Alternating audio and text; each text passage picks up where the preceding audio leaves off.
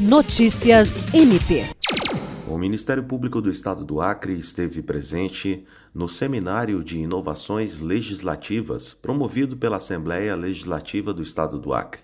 O evento foi realizado no auditório do Memorial dos Autonomistas e foi voltado para vereadores, assessores parlamentares e servidores legislativos.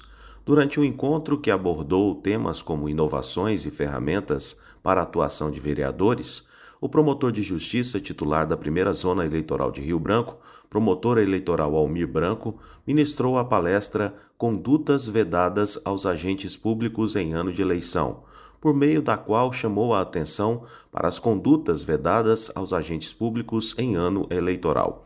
O membro do MPAC apresentou de forma detalhada as chamadas condutas vedadas, dispostas no artigo 73 e na Lei nº 9504/1997, chamando os presentes a uma reflexão sobre as vedações impostas aos agentes públicos, considerando que neste ano haverá eleições gerais em 2022. William Crespo, para a Agência de Notícias do Ministério Público do Estado do Acre.